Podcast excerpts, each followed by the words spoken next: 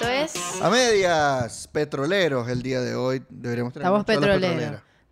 No, No yo ando de negro, me vestí como el oro. ¿Cómo se llama? El oro Ah, negro. bueno, el oro negro. Con mi franela My Chemical Romance. Suscríbanse, denos like, denos una reseña en, en Spotify o donde sea que estén Un escuchando. comentario, coño. Ustedes Comentario. son increíbles. Gracias. Claro, Si ayuden ahí. dicen algo el- chimbo, elimino el comentario.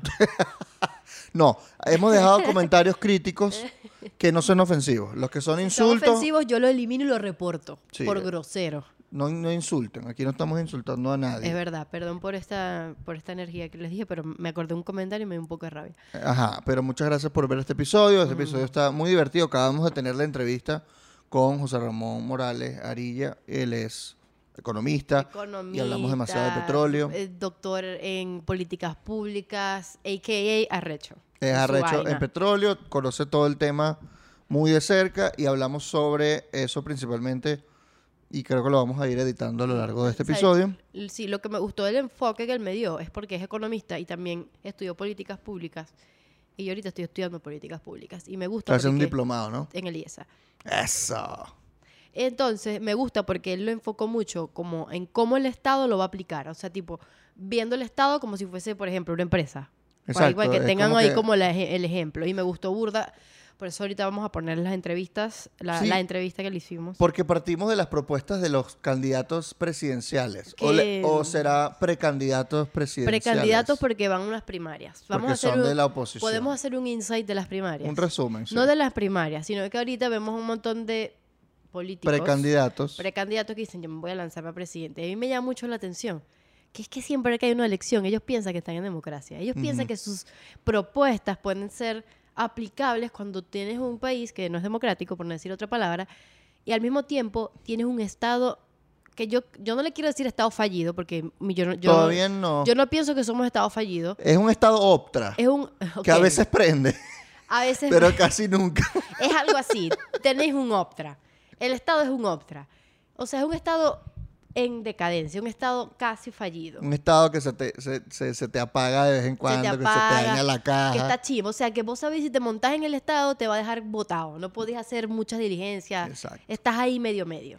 Entonces, según esta definición politológica del estado Ajá. optra, hay, Me gusta el este, hay pilotos, hay personas que quieren ser pilotos de ese estado optra. Pensando que son... Pensando que no, chicos, pero si yo le arreglo la caja y tú le dices, yo sé que ese, ese tiene una fallita por Ese tiene una abajo". fallita. Ellos piensan que no está manejando, no sé qué carro hecho por ahí. Un- Ellos piensan que la cosa es diferente. Ellos piensan que el Estado es nuevo, el Estado es nuevo y lo sacaron del concesionario.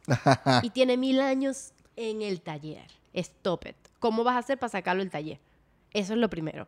Entonces, no pienses en manejarlo. tenemos a varios precandidatos que han propuesto, eh, llámese democracia directa, llámese... Que me da risa la democracia directa. ¿Dónde leíste tú primer trimestre de ciencias políticas? Stop it.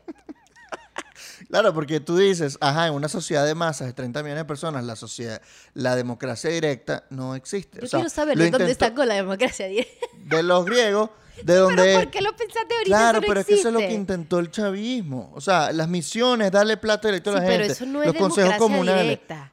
Claro, pero es lo que la democracia participativa O sea, chavista. Sí, pero exacto. Pero cuando dice democracia directa, yo dije, coño, ¿será que abrió un librito de definiciones de ciencia política para ver qué es, papi?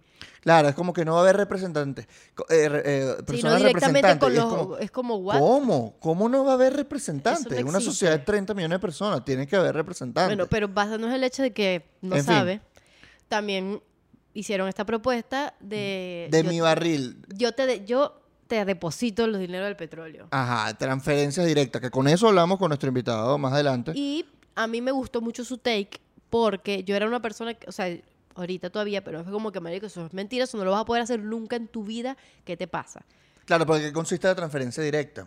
En que el dinero que eh, se gana del petróleo, de la venta del petróleo, ya o sea, se extrae, se exporta, eso va a un fondo, como el fondo noruego, por ejemplo, que es el fondo el, de o el pensiones. saudí. Ajá. Ese fondo, la gente tiene cuentas de ahorro allí como forma de fideicomiso. De manera que tú puedes acceder como venezolano, tienes derecho a tener una cuenta en este fondo donde tú sacas la plata del petróleo. Y tú, dirás, y tú dirás, pero ¿por qué si esa plata no te la has trabajado? Bueno, porque según la constitución, los venezolanos somos dueños del petróleo. De Porque el petróleo es de tierra. todos los venezolanos, porque está en el subsuelo y, y por lo tanto El oro negro, como dicen, como Entonces, me dijeron en primaria. podemos tener una discusión, digamos, moral de si esto nos lo merecemos o no solo porque nacimos en una tierra. Está bien. X, o sea, la podemos tener ahorita si, si queremos, pero el punto es que esa es la propuesta de transferencia directa, porque en teoría si el dinero no pasa por el Estado, digamos, si se lo bypasea, se puede bypasear la corrupción, porque si a ti el Estado te da una cuenta de ahorro y te deposita 40, 50, 60 dólares al mes, lo que te toque a ti per cápita por la producción de ese mes en el, de petróleo, tú vas a tener que pagar impuestos por esa plata, por esos ingresos. Entonces ahí te va a doler un poco más. De eso hablamos con nuestro invitado. nuestro invitado. Eh, a mí lo que, o sea, cuando yo pensé en eso, a mí me dio risa en el sentido de que es como, ¿cómo tú ves el funcionamiento de este Estado, del sistema político? Porque vamos a suponer que hacemos la comparación que a todo el mundo le encanta hacer con Noruega, Ujú. Y es como ya va, el sistema político es distinto. La Sí, bueno. relación que tiene la, la población con el Estado y el sistema político es distinto. O y sea, no somos noruegos. y no somos noruegos y estamos, o sea, yo no sé cómo se les olvida el contexto. Y vamos a mutear esta palabra.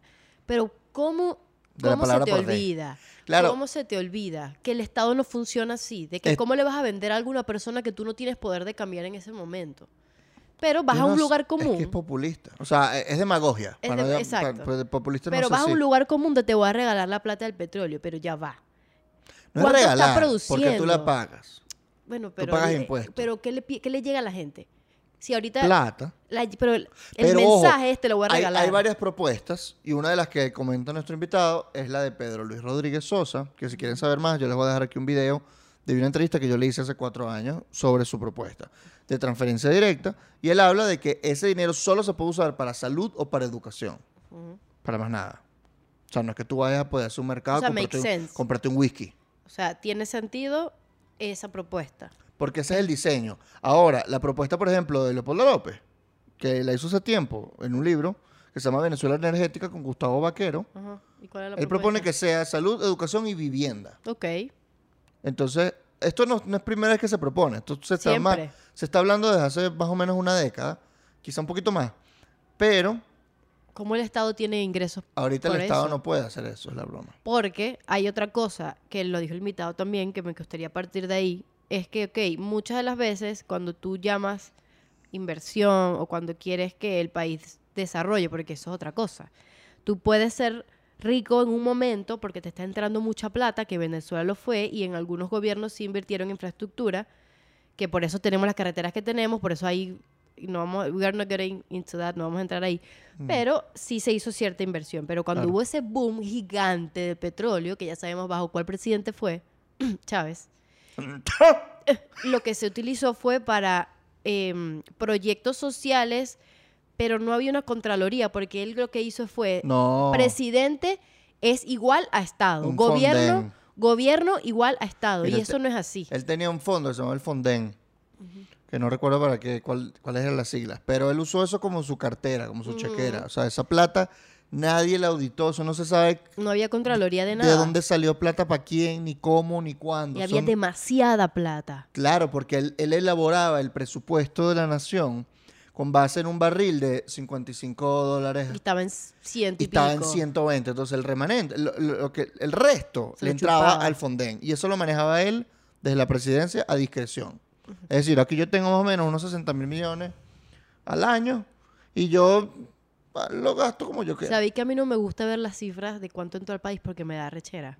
Me da mucha rabia. Bueno, porque es demasiada últimos 20 plata. años ha entrado más de un millón de millones. O sea, hay algo que a mí más no- de un trillón de esos O gringos. sea, es que yo creo que ni siquiera nuestra cabeza nos da para ver la cantidad de plata que, este, que entró al país y que se pudo haber invertido en un montón de políticas públicas Bueno. para que la gente tenga bienestar en su casa. Porque hay algo, aquí hay un ejemplo Yo te para puedo que... decir un, un ejemplo. Ajá. Un millón de millones es un millón de millones más de lo que gana un comediante cuando prueba material. Y yo pensando, y que coño, que un millón de millones, un millón de millones, o sea, nada. No ganó un coño. Nada. Ajá, sigamos. Le pagan con cerveza. Como a los egipcios cuando Y hacían con la- las con- pirámides. Y con tequeñitos con salsa Y, rosada. ni siquiera. Bueno, a mí me gusta... cuando Depende del local. A mí me gusta acompañar a Neisser cuando sé que me van a dar comida. Gratis. ¿Cuál es la proporción que tú quieres hacer? Quería dejarlo claro para el mundo. No, era mm, porque, a ver, muchos de los, de los países, cuando nos tienen ingresos petroleros, o sea, esa cantidad de plata que el Estado no tiene que, que depender de, los- de la población para tener ingresos, sino que viene porque es natural. Ok. Tú tienes una industria que está más o menos hecha y te llega plata. Las políticas públicas que tú puedes hacer son muchas más. O sea, tú puedes hacer carreteras, tú puedes hacer, no sé, infraestructura de telecomunicaciones, de agua, lo que sea, porque tú tienes ese capital como Estado. Pero hay muchos estados que no lo tienen y tienen que hacer como a unos este, concesiones con privados, tienen que venir este. Como era Venezuela en los años 20. Como era un país cuando no, un, un país cuando, Cuando no tiene petróleo. cuando no hay ingresos. Entonces, es una oportunidad perdida porque hay muchos países, un ejemplo Chile, por ejemplo, las autopistas que tienen Chile ahorita Son es privadas. porque vino el Estado y dijo, ok, mi economía está creciendo, pero no tengo la infraestructura, estoy perdiendo plata. Y dijeron, ok, vamos a hacer un esquema con un marco jurídico, vamos a hacer contrapesos con el Estado, vamos a hacer, o sea, hicieron todo un marco jurídico y lo, y lo integraron en los ministerios correspondientes para poder hacer la infraestructura. Y es como que qué bolas que ellos pensaron, gobierno, pensó como más como gobierno corporativo y dijo, coño, vamos a hacer esto porque necesito para mi país. Tenemos el otro lado Claro, y se lo dieron a los privados, ¿no? Se lo dieron a los O sea, privados. los privados fueron los que construyeron las autopistas. con un poquito, o sea, como una con, con contraloría y gerencia y un poquito de dinero por parte del Estado, pero vamos a suponer, el Estado dio 20% y todo lo demás lo hicieron los privados. Y ahorita Claro, las son como autopistas se la- cobran. las empresas mixtas. Sí, es, es prácticamente. Pero cuando ves el caso de Venezuela, tienes un boom, o sea, muchísima plata entrando y tienes un gobierno que poco a poco se fue convirtiendo en menos democrático, tienes menos contraloría, tienes y le vendes a las personas, yo te regalo esa plata, papi, yo puedo hacer todo. Y no, pues no te pusiste a pensar, ok, ¿en dónde pudiste invertir antes? Entonces le vendes a las personas el somos un país rico y siempre lo fuimos, porque algo me llama a mí la atención. Yo cuando estaba en primaria, yo hacía proyectos, o sea, que habían como unos proyectos que te ponían por mes, cartelera, una cosa. que las carteleras y la mariquera, y pasaba como tres meses hablando de lo mismo, del oro negro. Que tú El eres un país negro, rico, claro. que lo sacamos. Entonces yo, yo crecí, yo, Dios mío, somos amazing. Claro. Somos, tengo mucha plata. Y después cuando yo llego a la universidad me dicen, ah, pero ¿dónde está esa plata? ¿Dónde Ajá. está? Porque eres rico, pero no eres desarrollado. Eso es lo que la gente se le mete. Marico, si tú no tienes plata, no eres rico. O el Ya Estado está. tiene plata, pero ¿qué están haciendo con eso? Exígelo. Pero cuando... Y eso es una teoría que si consigo el video, porque hay un video en Comiquita que lo explican mucho. Que también tiene mucho que ver con el libro que yo recomiendo a cada rato, que es The Dictator's Handbook, que es cuando un estado, y por eso la mayoría, no todos, los estados que dependen de, de- de recursos naturales, que no tienen que deberle a las personas ni, ni nada, son estados no democráticos. Porque tú no dependes de que la, de la población sea productiva, tú no dependes de que te den impuestos, tú no tienes que rendir cuentas, tú tienes la plata directa. Claro. Y gobierno es igual Estado. Y la mayoría de los países, eh, cuando tienen ese revenue, ese ingresos que no tienen que trabajarlos prácticamente, se vuelven menos democráticos. No es una ley, pero es eso. Yo agarro la plata, yo la comparto entre mi círculo, yo engaño a la población porque no me importa que sean pobres, yo tengo la plata, pero cuando se acaba ese ingreso, cuando ya los precios bajan, todo el mundo se va al pupú como pasó nosotros en 2017. Al pupú. Ahora, yo te tengo una pregunta. ¿Tú crees que la teoría de las transferencias directas, de que te da la te llega la plata directo a un fondo de, de nacional donde tú tienes una cuenta de ahorro y tú te re- tú tuviste esa plata, nunca la tocaste que te- hasta que te retiraste y tienes ahí, no sé, 20 mil dólares o más. Eh, después de haber pagado impuestos y todo lo demás, y lo vas a usar ahorita en tu salud, lo que sea. ¿Tú estás de acuerdo con eso o tú prefieres que el Estado maneje el, el petróleo? Coño, después que hablé con el invitado para que lo vean, me quedé pensando. Porque yo No tenía es la tan fácil. yo no es tan fácil, pero yo tenía esta perspectiva de, obviamente, yo soy una persona que nació en chavismo, soy una persona que, o sea, a pesar de todo, esa es como la estructura y la cultura política que yo tengo, ¿sabes? Como que yo veo y yo, eh, la relación que tengo con la política, decía que no. ¿Por qué? Porque no confío en la élite política y no confío en, los que, en, en la estructura del Estado, no confío en nada de eso. Y dije, no, no sé si quiero que lo sigues manejando todo, porque al final te lo agarráis. Pero tener un fondo es cómo se lo vende a las personas, porque si se lo están vendiendo, igual que se lo están vendiendo estos políticos, que ya te va a dar la plata de una vez y no te explican cómo van a llegar ahí y cómo se va a hacer shady. pero, Es shady como Carlos Andrés II, ajá, que dijo que la gente pensó que tú ibas a ser igual que con Carlos Y Andrés no I y no explicó nada Y de no las medidas nada, y, es aquel como- pedo del Caracazo y la peor cri- crisis de los últimos años. entonces yo creo que se tiene que ser como mucho más específico y no ser populista. Campaña de información, coño, esto puede pasar, pero eso ya es... Ah, sea- ya hay Estado de Derecho, ya hay no sé qué, ya hay confianza jurídica. O sea, eso ya a mí, los para mí eso se basa ya netamente desde un punto de vista ideológico en el otro espectro. O sea, esto es netamente liberal. Ujú. Esto es, si el, es- si el, el pe- dinero del, del subsuelo es tuyo, tú ves qué haces con tu vida. Eso es netamente tu peo. O sea, ya la plata es tuya, no me vas a decir a mí el Estado que yo te tengo que hacer un hospital. Ahí está tu plata para tu seguro médico. Yo Ahí está creo tu plata para tu educación. que- Entonces, eso ahí lo que yo veo que no está mal desde un punto de vista, vamos, podemos intentar irnos a la derecha a ver cómo nos va.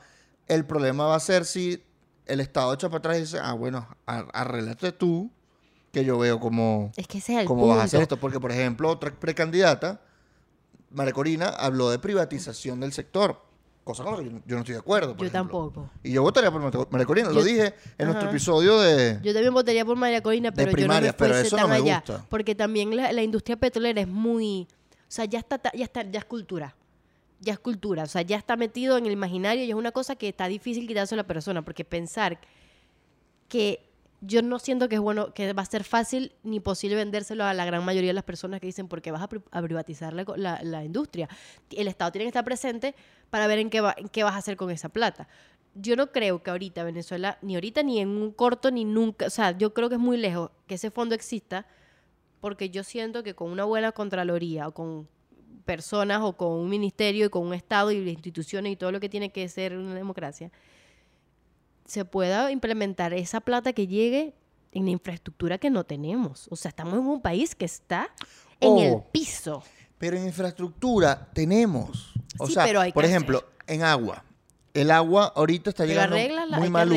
arreglarla. Claro, pero tú lo que haces es reparar, pero la infraestructura ya existe, las tuberías están hechas, las, las cloacas están hechas. El, sistema eléctrico también está hecho. es- exacto, el sistema eléctrico Bueno, pero nacional, que se invierta ahí o Exacto. llamar inversores privados. Eso. Pero, eso, es cuando ya haya democracia y, y seguridad jurídica.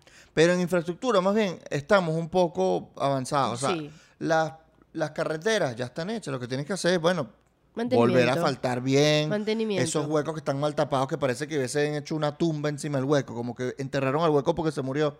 Pero, ¿Sabes? por Que tú ejemplo- pasas por un asfalto y ves una vaina negra encima. O- no, aquí le ponen... aquí yace el hueco. Aquí le pone, acá, eh, por ejemplo, en el cafetal, yo siento que el cafetal es marico porque tienes tantos huecos. Siempre se abre un hueco todo el tiempo. Te ponen Y que ni, si... ni- que pasaran eh, este, se, candolas se por aquí. ponen un hueco y le ponen que si una banderita o algo de colores alrededor, pues, para que no paséis por ahí, pero pasan meses si nadie lo arregla. Y es como, ¿qué estás haciendo? Sí, sí. Pero yo creo que sería, o sea, aquí estamos aquí nosotros pensando qué política pública hacemos con el petróleo. Pero yo creo que lo principal es decir a la gente de que deja de pensar que el Estado te tiene que regalar algo. O sea, no sé, a mí no me gusta pensar que el petróleo es mío, siento que Ajá, esa es la cosa. no me gusta. O sea, Yo- me pongo a pensar, cool, dame esa plata, pero... Yo lo digo, o sea, desde el punto de vista de la constitución, la ley de hidrocarburos, el, el el petróleo es del Estado. Es de todos los venezolanos. O sea, o sea, tendría que esperar, o sea, tendría que llegar al punto de hacer otra constitución. Si queríamos, si queremos cambiar ese esquema de que es el Estado. O sea, esto es un peo. María Corina, ¿qué estás pensando, mami? No, pero eso de, lo de ella es la privatización es otra cosa. Claro, que por pero sí, tiene que hacer otra ley de, Tenéis que, hacer, hacerlo. Tienes que tener la asamblea. O sea, que es un peo. Eh, pero no estoy tan del todo en desacuerdo con que haya un fondo. Yo siento que me lo están vendiendo. Cuando hablé con José y cuando vos me dijiste, yo siento que me lo pueden vender.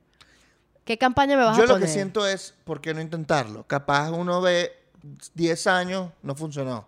Todo el mundo se bebió los reales o encontraron la manera de sacarle una vuelta corrupta a la vaina. No funcionó, bueno, vamos otra vez Yo al... siento al- que se tiene que aplicar cuando haya confianza en el Estado. Pero si el desastre fue tal, con la manera como está hecho el Estado ahorita, si hemos tenido un desastre tan grande en nuestra historia, nunca hubo una crisis de migrantes tan grande por la crisis económica que fue producto de la destrucción de la industria petrolera, que fue producto de un mal manejo por parte del Estado, Y que fue producto de la corrupción. O sea, eh, entonces uno dice, bueno, quizá no le demos el la industria de nuevo a la gente que la destruyó, Coño. o ni siquiera a los otros que prometen no destruirla. O sea, quien sea que esté en ese cargo se va a corromper. Porque es mucho, ¿verdad? Pero es que ahorita ni están no están dando tanta corrompe. plata. Y ahorita no están dando tanta plata. ¿Ah? Que yo siento que ahorita no está entrando, entrando tanta plata. Mira, Pero si arreglas la industria, Un millón. Es un millón. es un millón. O sea, ahorita está entrando más de lo que entraba hace un año. Claro. Se, están produciendo 700 mil barriles bueno, pero está al como... año. Hace dos años no se producía estable. uno. Sí, pero está estable porque el año pasado también estaba, en, o sea, estaba como en esa cifra. Yo creo que no ha subido Claro, tanto. porque es que la producción, eso tarda años. Claro. Abrir un pozo. Mira, en finales de 2020, cuando yo entrevisté a, a Francisco Monaldi, que también les puedo dejar el link aquí para que lo vean, a finales de 2020 no había ni un pozo abierto en Venezuela. Y abrir un pozo cuesta plata y tiempo. Y más plata, porque eso es caro, ¿viste? Ya lo vamos a hablar con el, con el invitado que dijo, bueno, ¿quieres abrir un mejorador? 10 mil millones de dólares. O sea, es un Plata. realero, es una industria demasiado costosa. Y nadie nos quiere dar esa plata. Nadie le Porque no presta plata a este confían, gobierno. porque no porque confían. no hay una democracia, no hay mecanismos que la gente que preste plata tenga seguridad de que esa plata se la van a devolver. Entonces, al final volvemos al mismo punto. Todos los problemas nacen del problema político. Todos. No hay confianza en el gobierno, no Claro. invierto, no hay ma- buen manejo de, la- de- de todos los recursos ni nada. Nadie te va a confiar. Entonces, hay que sanar la relación go- este, población, gobierno y Estado y invers- y toda la, la- como que el- lo financiero y los inversores financieros de afuera decir, ok, yo puedo invertir en Venezuela porque de ahí algo saco plata. Sí, O Entonces, sea, por eso tenemos yo- mucho que hacer. Yo le daría más poder a la ciudadanía de esta manera. Darle los reales a los ciudadanos. Ve qué hacen con ellos. Te lo quisiste rumbear en... te lo rumbeaste. Los problemas tuyos. yo no sé si se los daría para rumbear. Yo les digo, papi, solamente no, lo puedes rumbear. gastar para esta vaina. De nuevo, eh, hay que hacer un diseño de yo sí le políticas diría, públicas. yo sí le diría, salud, Y vivienda educación. y educación. Lo demás, yo no sé qué hacer. Se acaba de votar por Leopoldo. Mira cómo se declara No. voluntad popularista. No, no, con ninguno. Con Pero bueno, esa es una buena propuesta, la verdad. A mí me parece salud y educación. Pero es que se lo está dejando, es como que tienes un fondo para tus necesidades más básicas para que tú puedas desarrollarte en otras cosas. Tipo, yo siento que educación es importante. Porque Sí. quiero pagar mi- la, la universidad del carajito para que. Universidad, el colegio, los útiles, transporte Pero para el que, colegio, todo lo ¿sabes que sea necesario. Ojo, esa también es la propuesta de este pana. Lo que pasa es que él la vende como una tarjeta mi negra. Claro, pero ¿sabes cuál es el Y peo? no es una siento- tarjeta de débito, es muy diferente. Es un fideicomiso. O sea, es una. Es una cuenta de ahorro que no es que tú puedes usar la plata como tú quieras. Es como cuando en una empresa te dan fideicomiso, que tenéis la platica ahí, pero no la puedes usar. O sea, Ajá. sí, pero no.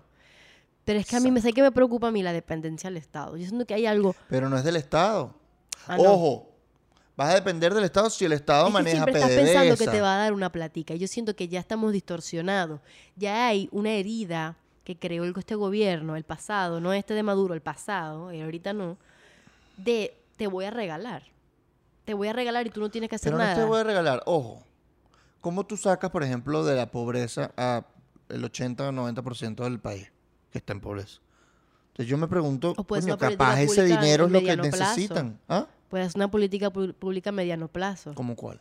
Esa, darle la plata y ya cuando haya cierto tanto se quita. Pero entonces después la gente, bueno, yo quiero mi platica del, del, del petróleo. Bueno, pero ya ese era otro problema, ya, pero ya la gente salió de un estado donde, de emergencia humanitaria, por ejemplo. Claro, lo que hablamos con el invitado, esto no es necesariamente... Eso no se puede hacer ahorita, pues. No vale. O sea, yo creo que estamos. Venezuela es un paciente que está entubado y nosotros estamos hablando de cuando vaya por una fiesta y se De ponga cuando- ropa. Ajá. O sea, es como, ya va. cuando esté concursando en De- las Olimpiadas, eh, sí. participando. O sea, es como, no, estamos. Este, esto es un ejercicio intelectual más que todo, porque esto no va a pasar ahorita. Sí, y es más, es estimar, estimular una conversación, no es convencerlos de que piensen lo mismo. Sí, es más pero bien, es cool. coméntenos qué piensan ustedes, ¿les parece? Es cool que hablemos de esto, este es porque hay muchos políticos que lo están Proponiendo. poniendo ahorita y no hay bases para que lo digan. Eso es lo que a mí me molesta. Claro.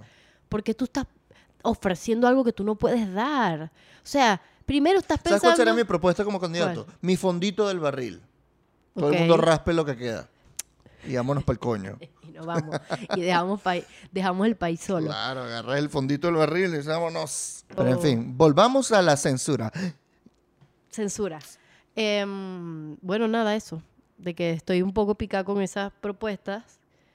Porque son irreales. Son irreales. O sea, Las de los dame algo candidatos de que verdad. están proponiendo, bueno, que, que yo agarro este coroto y te doy la plata. Están siendo muy fantasiosos. Es que con un país con 700 mil barriles al día, Eso es Cuando se nada. llegó a producir 2.A, 2.5, llegó a 3 millones con caldera, creo. Y tú dices, de verdad sigues creyendo que... Sí, es lo único que tenemos, está bien. Es lo único que tenemos, esa industria, y que se puede hacer crecer de aquí Yo a creo que es la 5 o 10 única, como la única propuesta que pueden decir, porque ¿qué van a vender? Vamos a salir de Maduro, no lo van a decir. Pero es que deberían vender la idea de que hay que trabajar. Ajá, Coño, el candidato que gane debería decir, hay que trabajar para sacar esta vaina adelante. exacto. Vamos a estimular la industria del cacao, vamos a estimular la industria del turismo, vamos a estimular la industria, no joda, de las alpargatas, lo que sea. Vamos a producir vainas. Vamos a poner del país medio lindo. Sí, la ingeniería, tantos ingenieros que hay Las universidades, arréglalas. Vamos a hacer carro, ¿sabes? Pero no Vamos lo a- dicen. Y me, da, y me da rabia. Todo el peo es el petróleo. Me da rabia y por eso yo los miro y no me gustan. Porque son unos locos. No sé quiénes los están asesorando. Yo no sé ni siquiera ya qué agenda siguen. Porque ya yo no sé en qué, en qué encasillarlos. Pero... La agenda it. pascualina. ok, vamos a hablar con nuestro siguiente. Vamos a hablar con nuestro invitado. Vamos a hablar con nuestro invitado. Eh, vamos a dejarles un pedazo acá y el resto lo pueden ver en Patreon. Así que nos vemos. Vamos a agarrar aquí. Uno, dos Dos, y ¡ya! No lo hicimos al mismo tiempo. No, otra vez. uno, dos, y tres. Ajá. estamos con nuestro invitado de hoy, José Ramón Morales Arilla. Es economista de la UCAP, es doctor en políticas públicas de la Universidad de Harvard. Harvard y está haciendo un postdoctorado en la Universidad de Princeton. Así que tenemos un gran invitado el día de hoy, además que es pana, le decimos moncho de cariño. Vieron lo que ganan por estar viéndonos a nosotros. Esta De increíble estar- Por entrevista. ser seguidores de a medias, así que síganos. Eh, mm, le tenemos varias preguntas a Moncho para hablar sobre este tema del petróleo, de la riqueza de nuestro país. Y la primera, que es como de donde todo empieza, es ¿Venezuela fue o es un país rico por el petróleo? Hola muchachos, ¿qué tal? Muchas gracias por la, por la invitación. No, esa es la, la pregunta de las 7008, ¿no? Porque, porque yo siento que esa idea termina permeando un poco la forma en la que todos nos relacionamos como, con el Estado, cómo definimos nuestras expectativas eh, y, y también cómo, cómo nos sentimos con, con, con cosas como el tema de la gasolina, que siempre ha sido tan problemática en Venezuela para, para tomar buenas decisiones allí.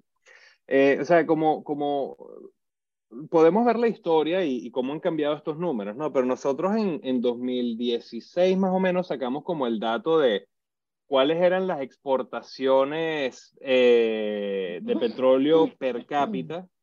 Eh, en, eh, cuando digo per cápita es como por, por cabeza, ¿no? Por cada venezolano.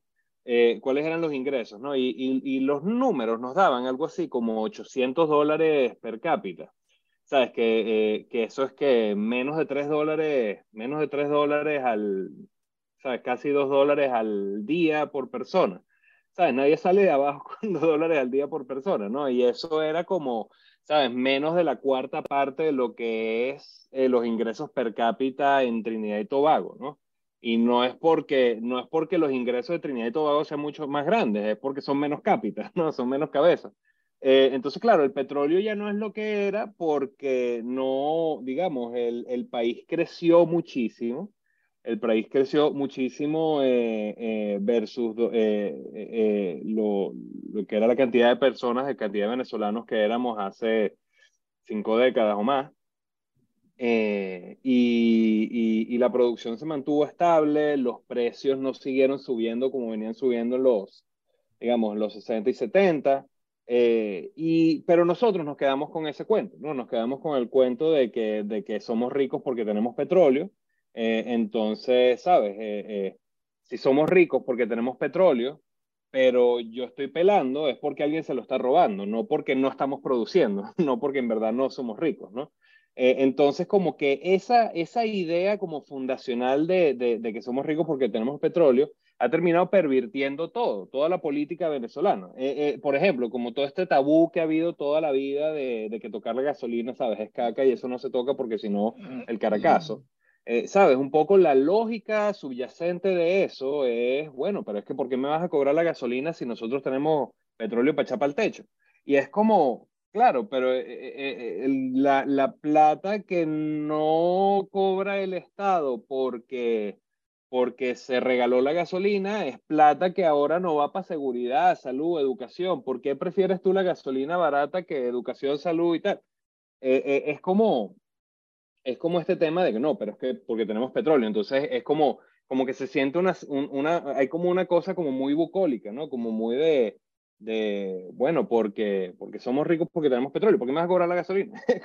E, entonces, claro, e, e, para mí eso como que esa es una idea demasiado anclada en, en, en, el, en las creencias políticas del venezolano y que ha terminado en cierta manera eh, eh, erosionando la posibilidad de tener conversaciones políticas sobre temas colectivos que, que el país necesita con urgencia.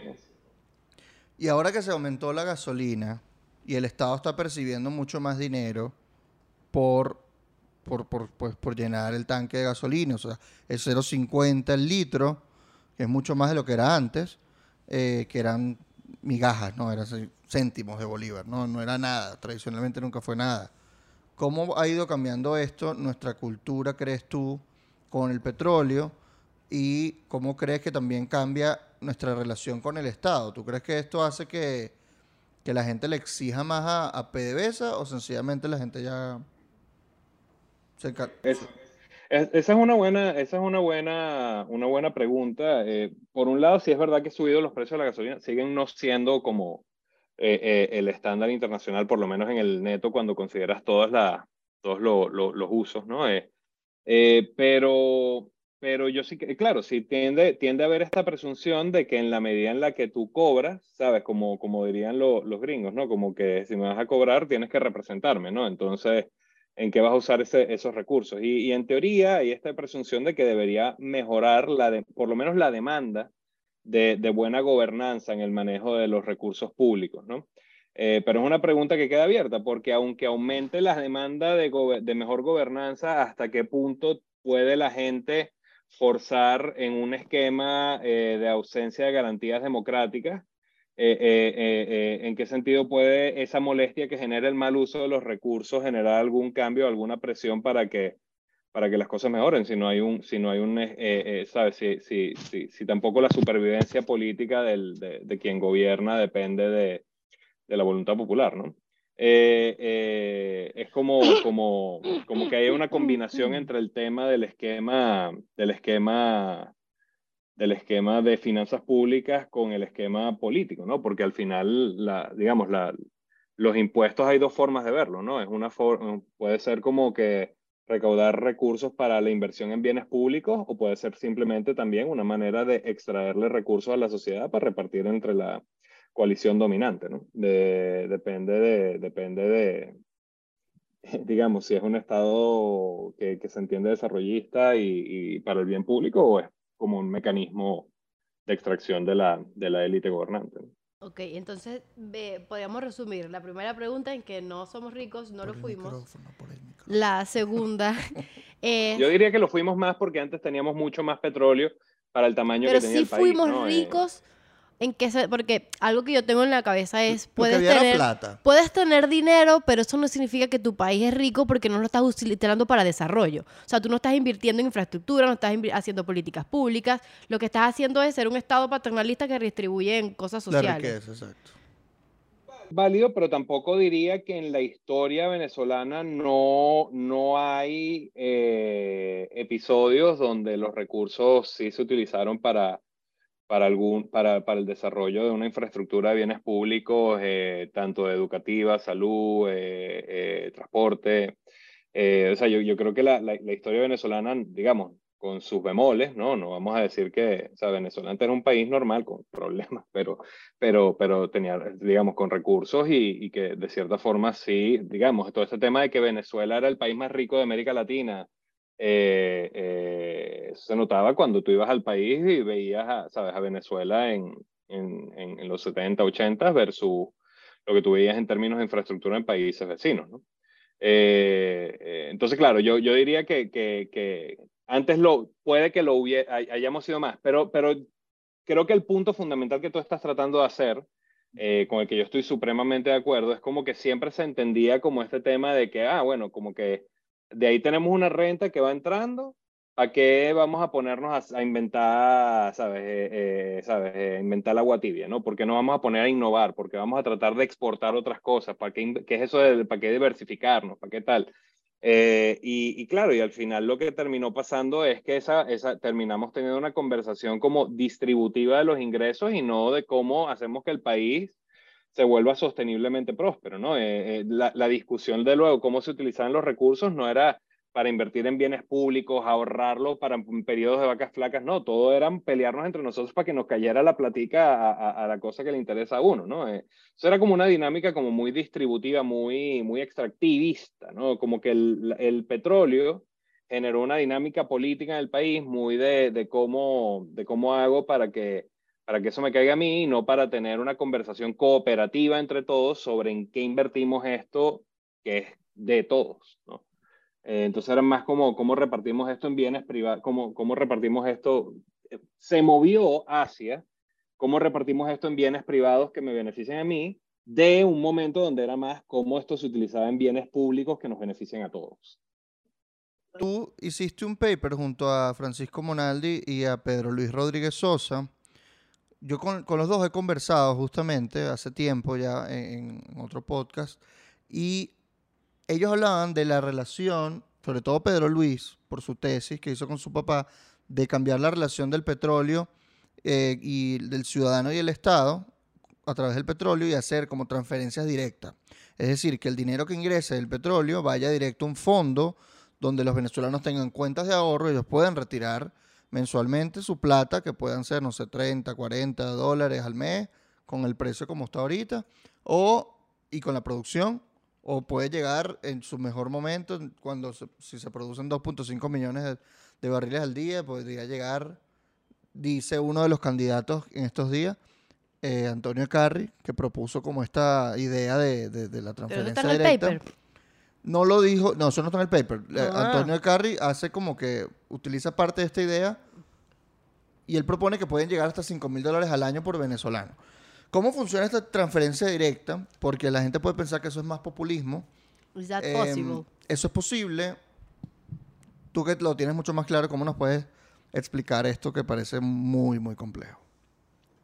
No, yo, yo creo que el, el, el punto de, de, la propuesta de, de Pedro Luis eh, eh, eh, y, el señor Luis Pedro tiene, tiene como el, el propósito de, revertir la relación de dependencia entre el Estado y el ciudadano.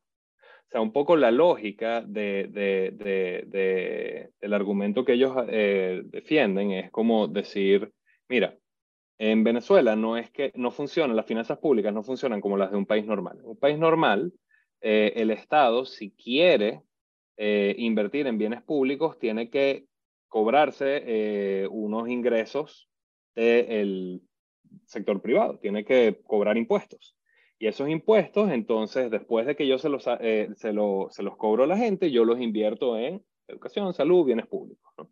Entonces, claro, el punto, el punto de ellos es que en el grueso, en verdad, Venezuela no funciona tan así, porque en Venezuela el grueso de los, de los ingresos públicos le llegan directamente al Estado por la vía del negocio petrolero, que digamos que son ingresos fiscales que le llegan al Estado sin haber pasado por los venezolanos primero.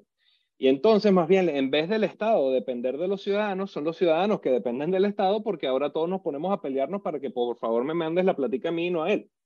Te estoy pidiendo un bien privado, no un bien público, ¿no? Eh, eh, y entonces nos ponemos a pelear entre nosotros para que, para que por favor seas tú el beneficiario de, de, la transferencia.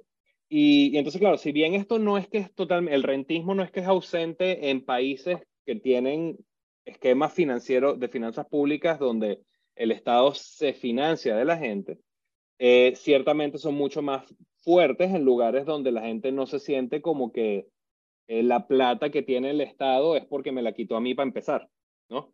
Entonces ellos, ellos lo que, el, el, el corazón del argumento es tratar de recrear un poco la, la, dinámica política de un país más normal eh, en ese sentido, porque si la plata que se genera del petróleo va directamente a esta cuenta, que es de la gente misma, que es de la gente misma, y hay distintos, distintos esquemas de diseño. A lo mejor tú puedes decir, bueno, la gente puede sacar la plata, pero cuando se retira, o la gente puede sacar un poquito ahora, pero solamente la puedes gastar en bienes de, de capital y no en consumo inmediato. O sea, hay como distintos aspectos del diseño que pueden ir cambiando. Pero el punto es que quien, no, quien definitivamente no se la va a poder gastar es el Estado.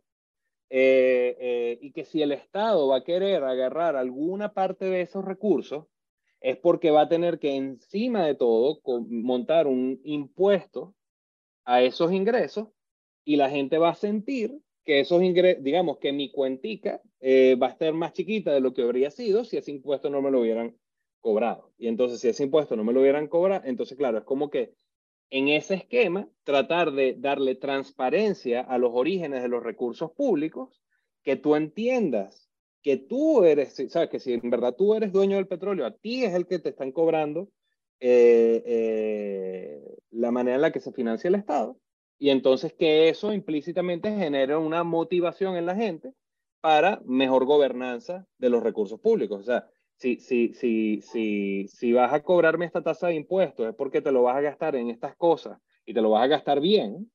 Y si no te lo vas a gastar en estas cosas y no te lo vas a gastar bien, entonces bájame la tasa de impuestos. Eh, eh, entonces, eh, el, propósito subyacente de, todo el ejercicio es eso. ¿no? Es como motivar una conversación distinta sobre la gobernanza de las finanzas públicas del país.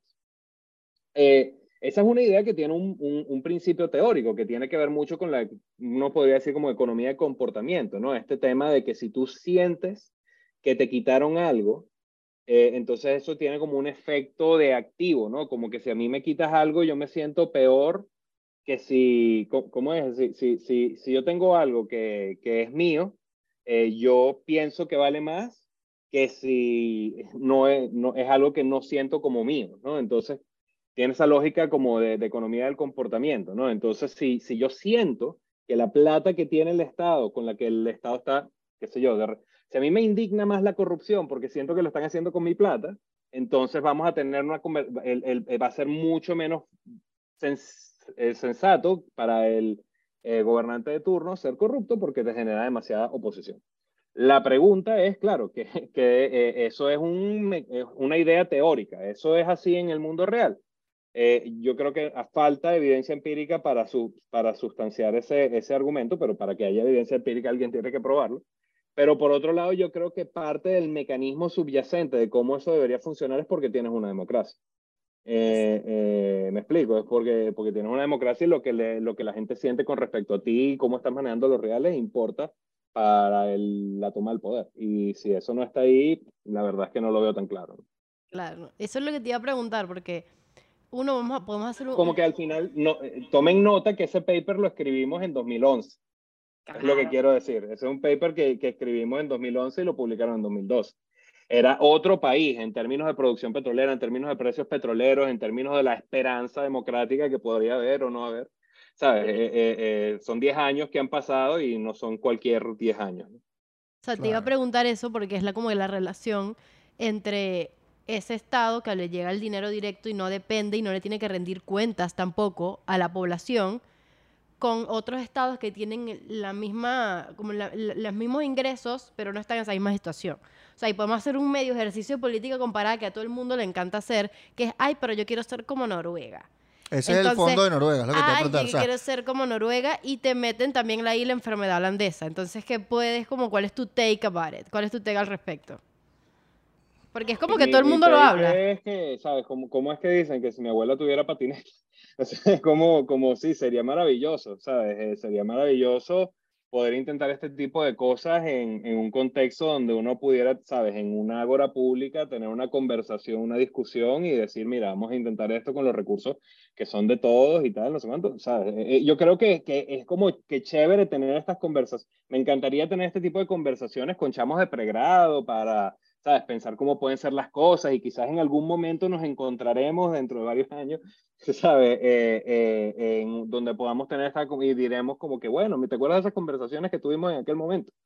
Pero es como que me, me parece como que, que ahorita eh, siento que es, que es, como un debate a destiempo, ¿no? Porque, porque, porque digamos, la, el mecanismo a través del cual esto se supone que operaría para el bien del manejo de los recursos públicos, eh, no, no está.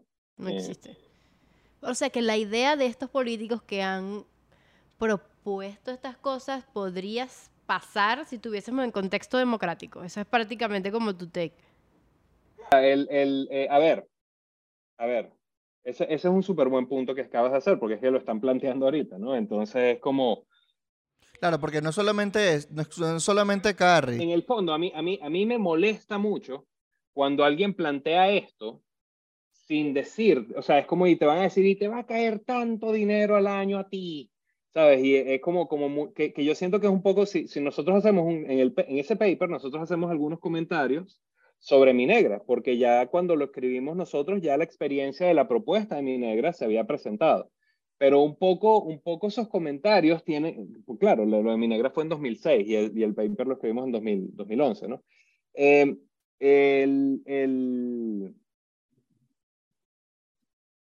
estos esquemas, cuando te dicen, mira, es que vamos a hacer esto para que te caiga directo, nosotros, se sale el estado de esto y a ti te va a caer tanto, como que presume que tú no le vas a cobrar impuestos a, a, a ellos después. O presume que tú no tienes que, que eso no tiene que pasar por un, por un esquema de impuestos y entonces a ti lo que te va a caer es después de impuestos y no es eso si te cae después de impuestos. O sea, es como, como que, como que mm, es, es como una, como una matemática ahí muy de regla de tres y calculadora de bolsillo muy chimba, ¿sabes? Eh, eh, eh, y, y, y no es, no es como, como, como sería la cosa si lo hicieses en serio. Porque Si lo, si- lo hicieses en serio, si lo hicieses en serio, no puedes dejar al Estado sin plata. O sea, y el Estado ya está en una situación súper deficitaria en general. Eh, entonces, eh, eh, me explico, es como que ¿qué es, lo que vas a, ¿qué es lo que vas a repartir? El déficit. O entonces, ¿qué hacemos? Reducimos el tamaño del Estado. Bueno, pero si, tú, si eso es lo que estás diciendo, dilo completo, ¿no? O sea, si tú vas a presentar una política que tiene implicaciones sobre qué es lo que se va a poder financiar o no se va a poder financiar, tienes que echar el cuento completo. Pero entonces, como que cuando tú dices, no, es que vamos a tener plata para hacer esto y aquello y lo otro, con real y medio, con real y medio, eh, eso no es serio. Eh, entonces, decir que vas a repartir la plata, si no estás echando el cuento de cómo se va a financiar el Estado y qué cosas del Estado son las que se van a financiar y tal, eh, es como, es como, no sé, a mí, a mí todo esto me parece como tan... Y de paso, si empezamos a hablar del hecho de que, ah, pero tú qué crees, que vas a ganar una elección, ya, ya se pone más fea la, se pone más Es fea la conversación, ¿no? Pero, pero, pero, Claro. pero bueno, pero es que en gen- pero más allá de eso, lo que siento es que es como el extremo del populismo, decir que es que, que es que encima vas a repartir unos reales que, que no, no hay. que- de dónde, o sea, de qué estamos hablando, ¿no? Sí, es, es que es puro engaño, es pura retórica. Es puro populismo, pura exacto. demagogia. Porque es que ellos asumen que si ellos ganan la presidencia, automáticamente se desmontaría la dictadura y comenzaría a haber una democracia. Y eso no es tan así. O sea, ¿cómo, cómo tú pones en práctica una política pública en una transición? Y un estado casi que fallido, o sea, ok, pero ya we have the context. O Ok, sea, tenemos el contexto. Sí, Mencionaste la enfermedad holandesa y quizá la gente pueda pensar en, en otro tipo de enfermedades. Eh, ¿Tú nos puedes explicar, palabras más, palabras menos, como nos explicaste la teoría del, del comportamiento que me pareció amazing. súper clara, eh, qué es la enfermedad holandesa? Sea, Un poco está el tema de la enfermedad. ¿Por qué le dicen la enfermedad holandesa? No es como raro.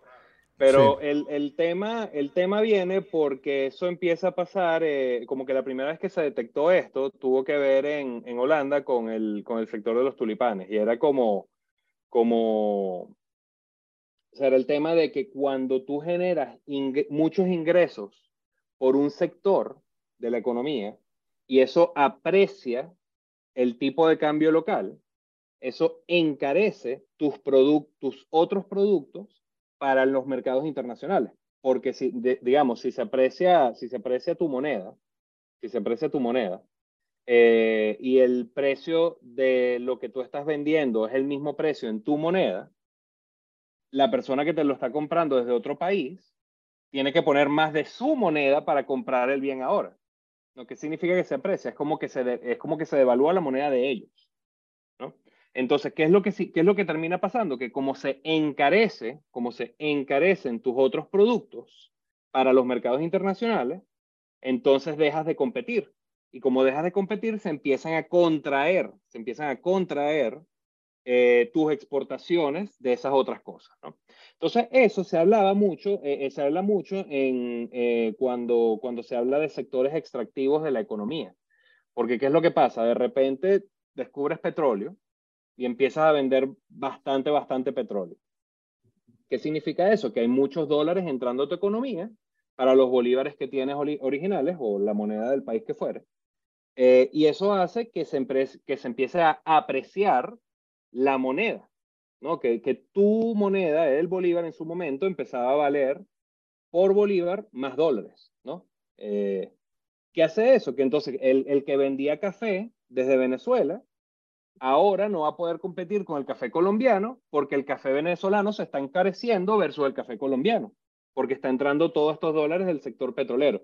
Entonces, lo, bien que te va en el sector petrolero afecta tu competitividad, empeora tu competitividad en los otros sectores. Y si eso se mantiene por mucho tiempo, terminas como en esta situación de monoproducción, donde tú perdiste tus capacidades productivas en este berenjenal de otras cosas y solamente estás produciendo esto, que es lo que mantiene el tipo de cambio alto y previene que seas competitivo en las otras cosas a eso es a lo que la gente se refiere cuando habla de enfermedad holandesa, y es como este tema de que los países petroleros tienden a ser menos diversificados, tienden a ser, eh, o sea, como que si tú, si tú, tienden a exportar menos de otras cosas, eh, aunque si un sector no afectase al otro, no debería haber razón para la que tú exportes menos café desde Venezuela que desde Colombia cuando Colombia no exportaba petróleo aún, ¿no? Eh, entonces, claro, es, a eso es lo que la gente se refiere cuando dice, habla de la enfermedad holandesa. Yo no estoy seguro de que lo que yo creo que nosotros sufrimos en su momento de la enfermedad holandesa, ¿no? o sea, tenemos petróleo. ¿qué, significa? Qué significa Ahorita sufrimos la enfermedad chavista. Ahorita sufrimos de otra enfermedad. Pero, pero es como que yo siento que cuando, cuando, cuando en Venezuela se hablaba del está barato, dame dos. ¿Sabes? Ese tema de que uno iba al Miami nuestro y la cosa. eh, eh, eso era enfermedad holandesa. Eso es que el dólar está tan apreciado que tú con los bolívares que tienes te vas a Miami por el fin de semana. ¿Sabes? Y, entonces, claro, para una moneda que está tan fuerte por el poder adquisitivo del que gana en esa moneda es tan alto versus el poder adquisitivo de otros países, eh, ese es un país que le va a costar competir en mercados internacionales en otros productos distintos al petróleo, que es el que tiene el tipo de cambio tan apreciado explico? Entonces en Venezuela, en ese momento ya no competíamos, ya importábamos todo. Es mucho más barato, si tu moneda se aprecia, es mucho más barato importarlo todo que producirlo tú mismo. ¿Me explico? Porque, porque para el trabajador colombiano, para el café, ¿sabes? El, el, trabajador colombiano no tienes que pagarle en bolívares, ¿no? El, el, café que produce el trabajador colombiano cuando la moneda venezolana no está, eh, cuando, cuando cuando ellos no sufren de la enfermedad holandesa, es mucho más barato que el trabajador venezolano cuando Venezuela sufre de la enfermedad holandesa. Entonces te cuesta competir en todas las otras cosas que no son petróleo. Pero esa es la... Yo, yo, puedo, yo creo que podemos hablar del tema de enfermedad holandesa en Venezuela, de por qué, ¿sabes? Esta conversación histórica de, de la diversificación y por qué Venezuela no se diversificó, ¿sabes? Pero esa es una conversación vieja, vieja. Eh, yo creo que lo de no es, o sea, tiene que ver mucho menos con eso, tiene que ver con, con temas de, la apropiabilidad de las inversiones y nadie quiere invertir si no es para montar un bodegón porque al bodegón le sacas los reales eh, a la semana, ¿sabes? Eh, eh, si no te lo expropian en, la semana. Entonces es un tema más de apropiabilidad de inversiones grandes a largo plazo, de infraestructura, ¿sabes? Si tú quieres construir un mejorador en el sector petrolero, tienes que meterle 10 mil millones de dólares de, de un día para otro. ¿Quieres asumir ese riesgo en el caso venezolano?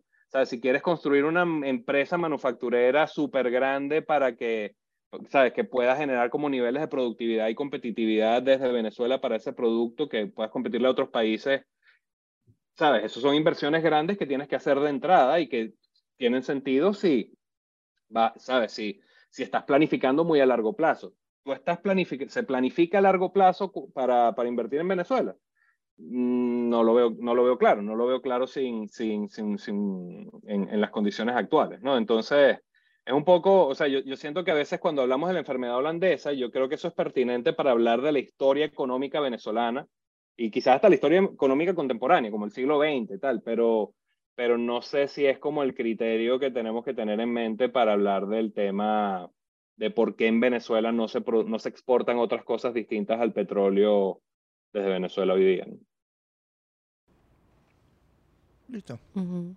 Es que si le sigo preguntando, me voy. Sí, porque, me para voy. que te dé tiempo de salir. me voy. Yo tengo 15 minuticos más si quieren. No, no se ah, preocupen. bueno, una, última pregunta. Es que, o sea, dijiste eso, pero yo estoy como yendo a los, a los lugares comunes de todo el mundo cuando habla del petróleo.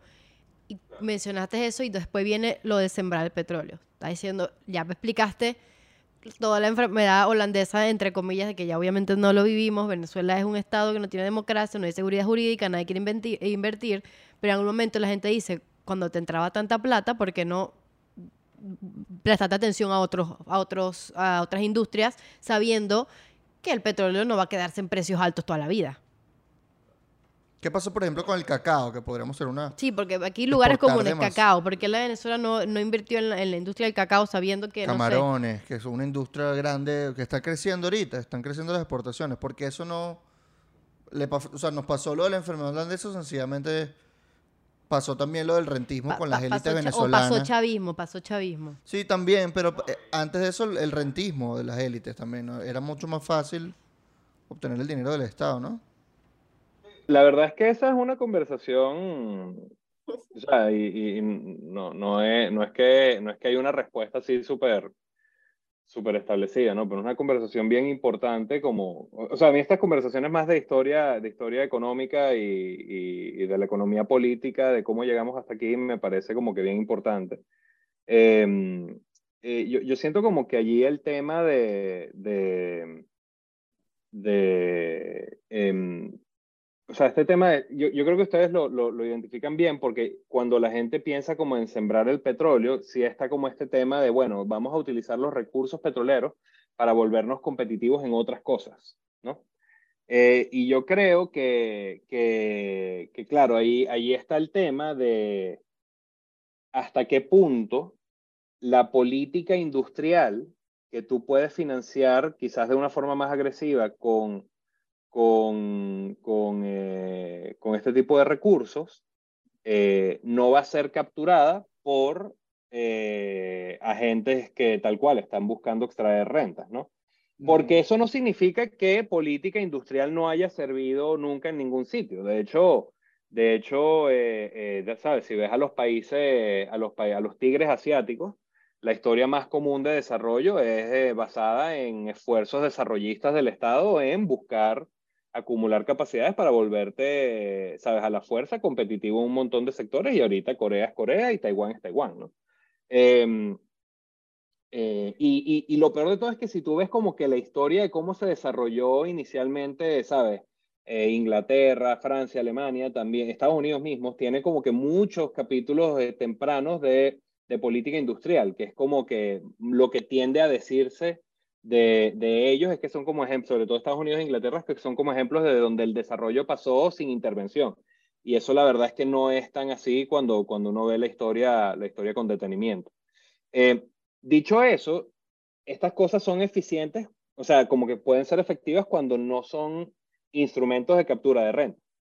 Y, yo lo que siento es que cuando la, la, forma en la que se implementó la lógica o ocurrió la lógica de, de siembra petrolera pensando en otras industrias terminaba siendo como muy, como muy extractivo también, ¿no? Como que, ah, bueno, estos préstamos baratos para este sector y luego nadie nunca los pagaba, ¿no? E, esto a mí, a mí me encantó siempre como, como la, la forma en la que lo transmitía Moisés Naim eh, en, la, en las entrevistas que le hizo Mirta Rivero, que si en la rebelión de los náufragos y tal, ¿no? Eh, eh, que también estaba este libro, el de, el de Paper Tigers and Minotaurs, ¿no? Eh, que era como que eh, todo el mundo te decía el esquema de reforma, sí, no, por supuesto, claro que sí, ministro, buenísimo todo, pero al mío no, ¿no?